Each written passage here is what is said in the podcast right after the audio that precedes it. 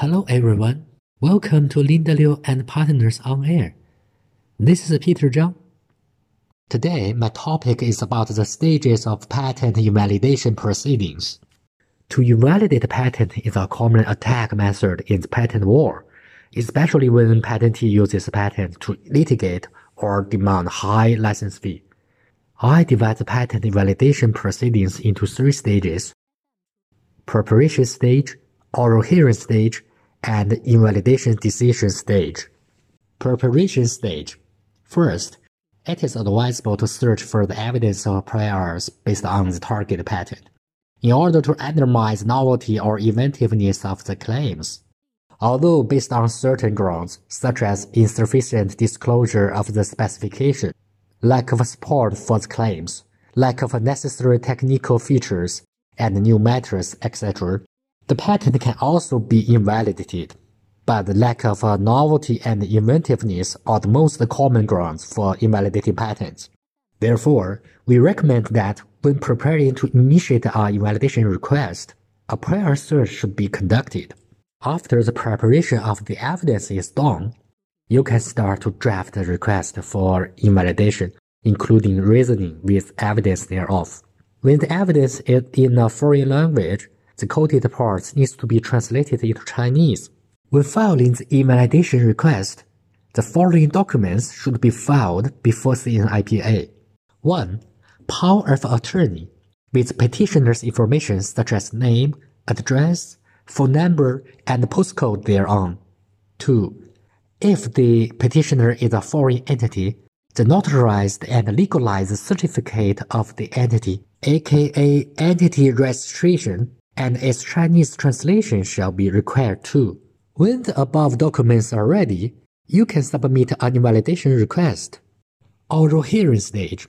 If there's not much time left for preparation before submission, according to the rules, the reasons and evidence for invalidation can be supplemented within one month after the invalidation request is filed. After receiving the invalidation request, the Patent Re-examination and Invalidation Department of the CNIPA, aka PRID, will transfer it to the patentee and give the patentee a certain time to respond.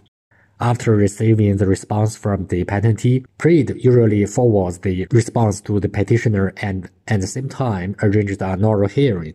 Usually PRID will always arrange an oral hearing for invalidation request, unless the scope of the invalidation request is not clear or the petitioner does not specify the reasons for invalidation, or the reasons presented are not legal reasons for invalidation, or no important evidence is submitted or the reasons and evidence submitted have been already considered in the previous round of invalidation decisions.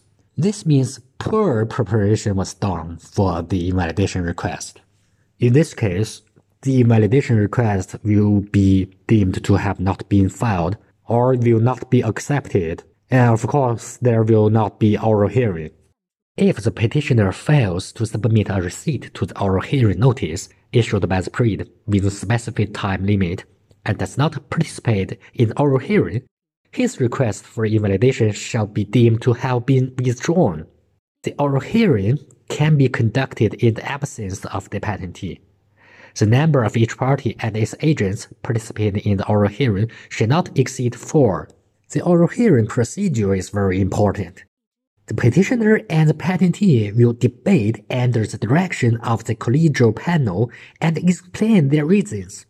After the oral hearing, both parties need to sign and confirm the record of the oral hearing to ensure the accuracy of the presentations.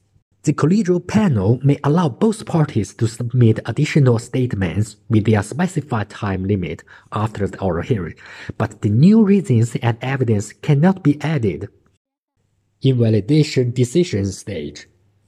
After the oral hearing, the collegial panel needs to conduct a collegial discussion and determine the conclusion of the invalidation decision, such as all invalid, partial invalid, or maintain valid, through the principle of minority obeying the majority.